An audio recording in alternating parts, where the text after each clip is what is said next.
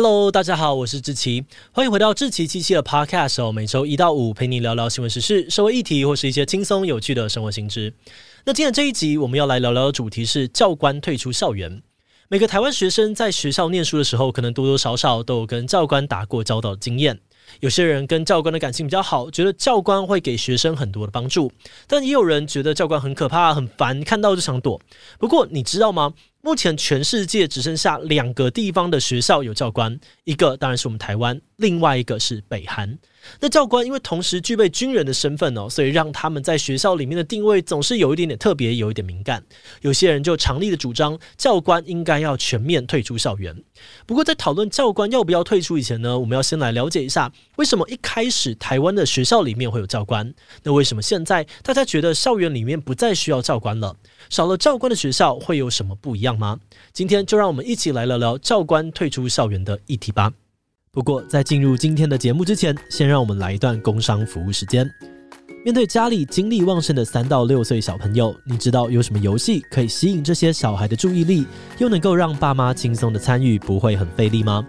答案就是接下来要介绍的这个绘本《芒狗狗在哪里？环岛之旅》。这是一本充满寻宝乐趣的图文书，结合了小朋友最喜欢的交通工具，让孩子可以在阿里山小火车、桃园机场。富冈渔港等八个台湾位景点当中，寻找隐藏在里面的芒狗狗以及指定物件。绘本的每一页都充满着丰富的细节，仔细看还会发现小人物们很逗趣的一举一动。不止好玩，也还能够连带培养孩子的看图说故事能力以及十五分钟的专注力。目前，芒狗狗环岛之旅绘本在官网有多项的优惠活动，输入志祺七七专属折扣码 Podcast 七七，还能够再打九折哦。现在就到资讯栏点击官网的链接，一起跟孩子寻找芒狗狗吧。好的，那今天的工商服务时间就到这边，我们就开始进入到节目的正题吧。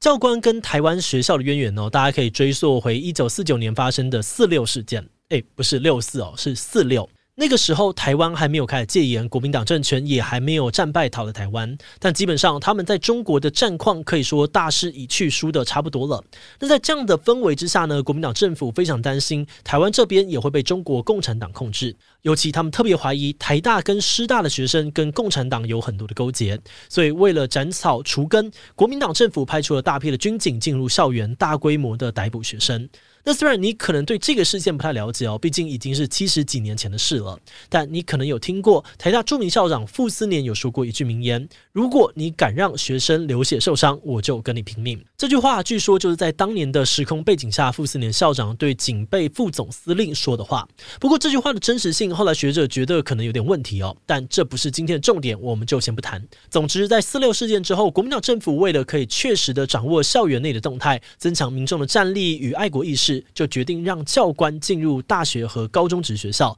实施所谓的校园军训制度，而当时负责挑选教官的，除了国防部以外，也有蒋经国所主持的中国青年反共救国团。也就是说，早期教官在学校里面的定位，除了做战备训练之外，他们还扮演了思想控制的角角色。可以说，教官是威权政府安插在学校里面的眼线。而教官们呢，有一部分的工作也甚至包含了辅导学生，鼓励学生加入中国国民党。这个状况我们现在可能很难想象哦。不过你应该记得之前很红的返校游戏、电影还有影集，就是以威权时期的台湾为背景。故事里面的不管是学生、老师，甚至是学校校长，都很怕怕教官。大家都怕一不小心做错事情、讲错话，会被教官举报说是匪谍，被警察给抓走。那到了一九六零年哦，虽然教官已经被纳入教育体系，改由教育部来主导任用。但教官的来源还是现役军人，甚至到了我们现代，国防部还是会参与到教官的遴选与考核。那根据教育部的统计资料，到了二零二零年的十一月为止，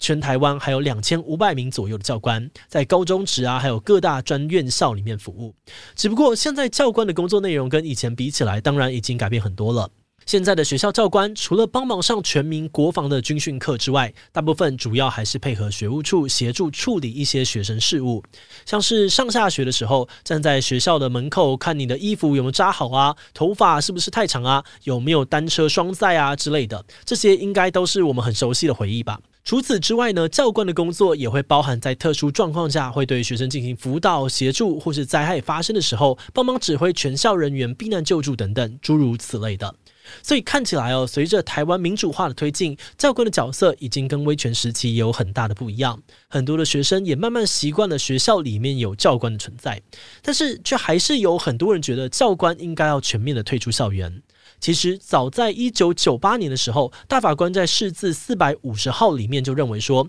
原本的大学法要求学校一定要设置军训室这个规定，违反了宪法精神，宣布违宪。嗯，为什么大法官会这样子判断呢？在释字四五零号里面，大法官提到，大学自治是属于宪法第十一条所保障的讲学自由，所以只要是跟教学、学习自由有关的事项，都可以是各大专院校自己决定的范围。换句话说，如果有学校觉得呢，应该要有教官，那没问题，你就把教官聘进来。但是大学法却强制的要求各大学一定都要设置军训室，这就等于是呢干涉到了学校的自主权，所以才会判定违宪。那很多支持教官应该要退出校园的人，也会进一步的认为说，教官这个身份其实就是权威控制的象征。那既然现在台湾都已经民主化、去威权化这么久了，教官跟着全面退出校园也是很合理的事情。毕竟时代的需求不一样了。而除此之外，他们也补充说，一般老师在成为正式教师之前，都要经过非常完整的师资培训。但教官相较来说，并没有经过严谨的教育培训，而且像是校园安全维护、生活管理这类的工作，也不完全是军人的专业。同样的任务，在其他的国家就不是由教官来执行。所以总结来说，主张教官应该要退出校园的人，他们觉得教官就现实面来看，或许帮了学校很多忙，但教官制度存在的背后，其实是威权跟控制的象征，我们不应该只看到教官对于学校有帮助，而忽略或合理化军人在校园里面这个不正常的状况。譬如说，在二零一六年，有正大的学生在校园里面张贴了二二八事件的相关传单，教官看到之后就直接把这些传单给撕掉。这个事件呢，让很多人都觉得很生气哦，认为教育部应该要去捍卫学术自由，去除威权时代的遗毒，尽早让教官全面的退出校园。不过，平心而论，教官的形象也不一定都是偏负面的。同样是在二零一六年呢，就曾经有个高职的学生在放学的时间呢被歹徒给押走，后来是靠着教官的帮忙才顺利的把学生救回来。所以也有些人觉得教官在学校里面还是有不可取代的重要性。而且现在很多教官都已经可以跟学生打成一片了，他们的身份啊跟能力反而可以去处理很多一般老师不见得有办法处理的危险事件。而这些支持教官留在学校里面的人呢，为了帮教官去污名化，让他们继续维护学生的安全，有些人就在国发会的公共政策网络参与平台上面提案，希望能够继续的把教官留在高中校园。这些人主张教官的制服有象征的意义，有心人士看到还是会害怕，能够有效的防止校外人士对学生造成危险，可以扮演校园里面安定的力量。那当时这个提案呢，有超过六千人联署复议，可见还是有蛮多人是支持教官留在学校的。不过，就实际面来说呢，其实立法院早在二零一三年决定要让教官循序渐进的退出校园，所以当初这个联署提案并没有被教育部采纳。等于说，现在教官全面退出校园已经是势在必行的一件事情。那就我们目前查到的资料，目前台湾的学校是采取遇缺不补的做法，让教官们的数量慢慢的减少。应该在明年二零二三年，台湾学校就再也没有教官了。好的，那说到这边呢，我们已经简单的带过了正反双方的意见。不过这边我们还是想要分享一下，我们在收集各方说法的时候，还发现了一个不同的切入角度。这个观点呢，来自于本身就在学校工作的老师还有教官本人。其实对他们来说，支不支持教官退出校园，每个人可能都有不同的想法。但基本上面呢，他们都一致认同，教官在学校里面的角色还是非常重要的。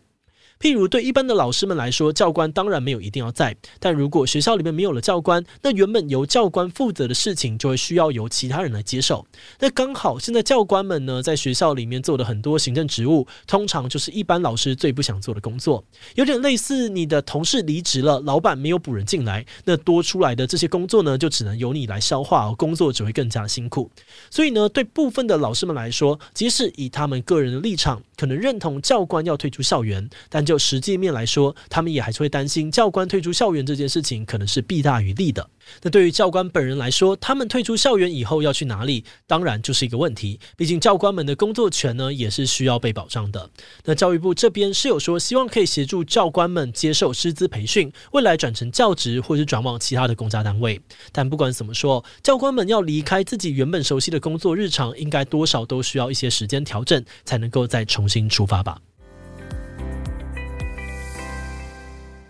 节目的最后，也想要来聊聊我们制作这一集的想法。从这些讨论里面呢，我们可以发现哦，不管是支持或是反对教官退出校园，大多数的人都还是很关心，如果教官离开校园了，那留下来的这些工作要怎么处理？那我们团队是觉得，或许我们可以一起来思考看看，现阶段教官在做的这些事情，有什么样条件的人是也可以顺利胜任的呢？首先哦，全民国防确实是一个非常专业的领域，给受过专业军事训练的教官来教好像还不错。但是目前在学校里面任教的老师，除了学术的专业之外，还要经过一连串的教育训练才能够取得教师资格。所以如果之后教国防教育的师资也可以同时具备国防跟教育这两个领域的专业，那可能就可以减少一些争议。而在校园安全的部分，军人的训练或头衔确实会让教官比一般的老师更有能力应付紧急或危险的状况。但就以国外的案例来说，要建构一个安全的校园环境，其实也可以靠着全校师生共同来完成。比如平常就做好宣导，还有训练，预先设计足够的应变机制等等。目前的教育部呢，其实也都有开始在培训校园安全的储备人员，希望未来可以取代教官，协助维护校内的安全。那么觉得，不管今天教官有没有继续在学校里面服务，回归专业跟充足教育训练这两个方向都非常的重要。那这样子，就算教官离开了学校单位，依然还是可以有足够的机能去处理他们现在在处理的事情。而关于教官退场的争议，我们觉得这除了是落实转型正义的重要工作以外，其实也是让大家可以从另外一个角度重新去审视校园机能的问题。毕竟教官在学校里面的角色真的太特殊了。如果一间学校总是需要靠着教官，只能用教官的特殊身份来帮忙解决各种大大小小的事，那其实也代表这间学校的运作可能出了什么样的问题。但无论如何，现在都已经二零二二了。如果按照规划的时程，教官应该会在明年二零二三就全面退出校园。那虽然以大方向来看，目前相关的配套措施确实都往回归专业的方向去前进，但实际上养成专业人才的速度能不能够跟上需求？原本那些很仰赖教官处理的事务，是不是又能够顺利的无缝接轨？未来也是需要大家持续去观察跟监督的。